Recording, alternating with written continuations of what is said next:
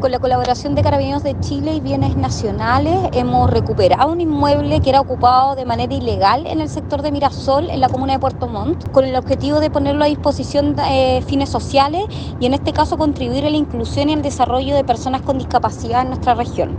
Con este hecho avanzamos en la agenda de restitución de inmuebles fiscales y entregamos seguridad a los vecinos de Mirasol, porque la seguridad es una prioridad para nuestro gobierno, por lo que trabajaremos conjuntamente y firmes en esta línea.